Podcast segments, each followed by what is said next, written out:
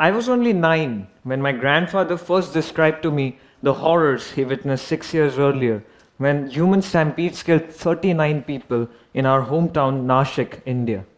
It was during the 2003 Nashik Kumbh Mela, one of the world's largest religious gatherings.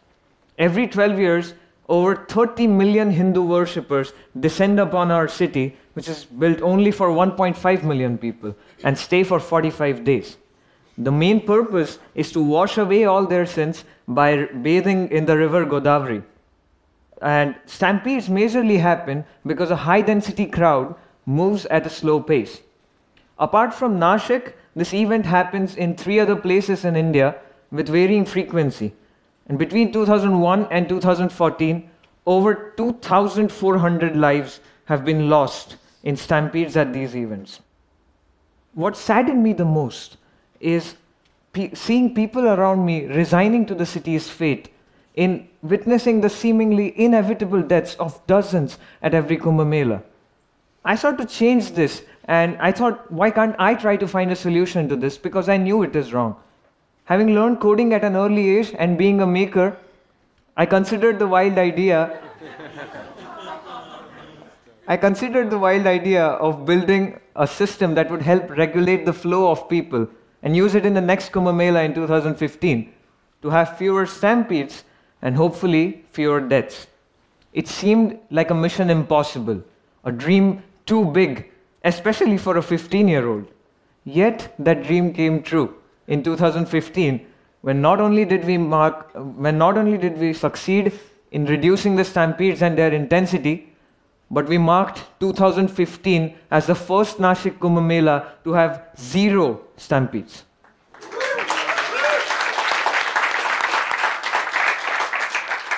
It was the first time in recorded history that this event passed without any casualties. How did we do it? It all started when I joined an innovation workshop by MIT Media Lab in 2014 called the Kumbhathon that aimed at solving challenges faced at the grand scale of Kumbh Mela. Now, we figured out to, uh, to solve this stampede problem, we wanted to know only three things the number of people, the location, and the rate, flow, uh, people per minute. So we started to look for technologies that would help us get these three things. Can we distribute radio frequency tokens to identify people? We figured out that it would be too expensive and impractical to distribute 30 million tags. Can we use CCTV cameras with image processing techniques? Again, too expensive for that scale, along with the disadvantages of being non portable and being completely useless in the case of rain, which is a common thing to happen in Kumbh Mela. Can we use cell phone tower data? It sounds like the perfect solution. But the funny part is, most of the people do not carry cell phones in events like Kumbh Mela. Also, the data wouldn't have been granular enough for us. So we wanted something that was real time low cost, sturdy, and waterproof, and it was easy to get the data for processing. So we built Ashioto, meaning footstep in Japanese, as it consists of a portable mat which has pressure sensors which can count the number of people walking on it and sends the data over the internet to the advanced data analysis software we created. The possible errors like overcounting or double stepping were overcome using design interventions. The optimum breadth of the mat was determined to be 18 inches after we tested many different versions and observed the average stride length of a person.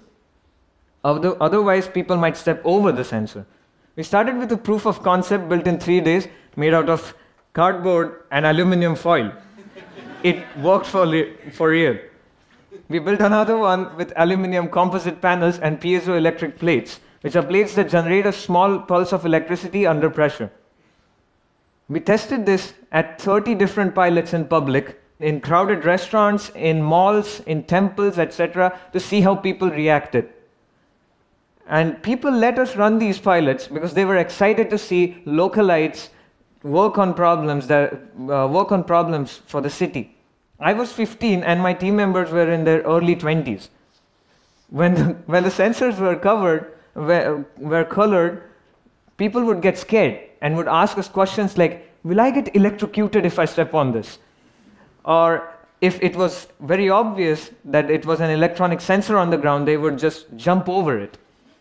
So we decided to design a cover for the sensor so that people don't have to worry what it is on the ground. So after some experimentation, we decided to use an industrial sensor used as a safety trigger in hazardous areas as the sensor and a black neoprene rubber sheet as the cover. Now, another added benefit of using black rubber was that dust naturally accumulates over the surface, eventually camouflaging it with the ground. We also, we also had to make sure that the sensor is no higher than 12 millimeters. Um, otherwise, people might trip over it, which in itself would cause stampedes. You don't want that. So, so we designed, we were able to design a sensor which was only 10 millimeters thick. Now the data is sent to the server in real time and a heat map is plotted, taking into account all the active devices on the ground. The, author- the authorities could be alerted if the crowd movement slowed down or if the crowd density moved beyond the desired threshold. We installed five of these mats in the Nashik Kumbh Mela 2015 and counted over half a million people in 18 hours, ensuring that the data was available in real time at various checkpoints, ensuring a safe flow of people. Now, this system eventually, with, another, with other innovations, is what helped prevent stampedes altogether at that festival. The code used by Ashioto during Kumbh Mela would soon be made publicly available, free to use for anyone.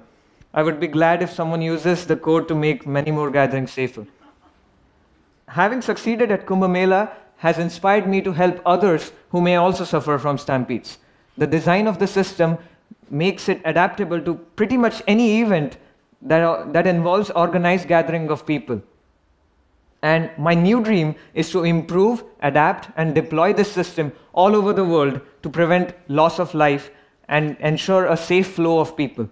Because every human soul is precious, whether at concerts or sporting events, the Mahakumbh Mela in Allahabad, the Hajj in Mecca, the Shia procession to Karbala, or at the Vatican City. So, what do you all think? Can we do it?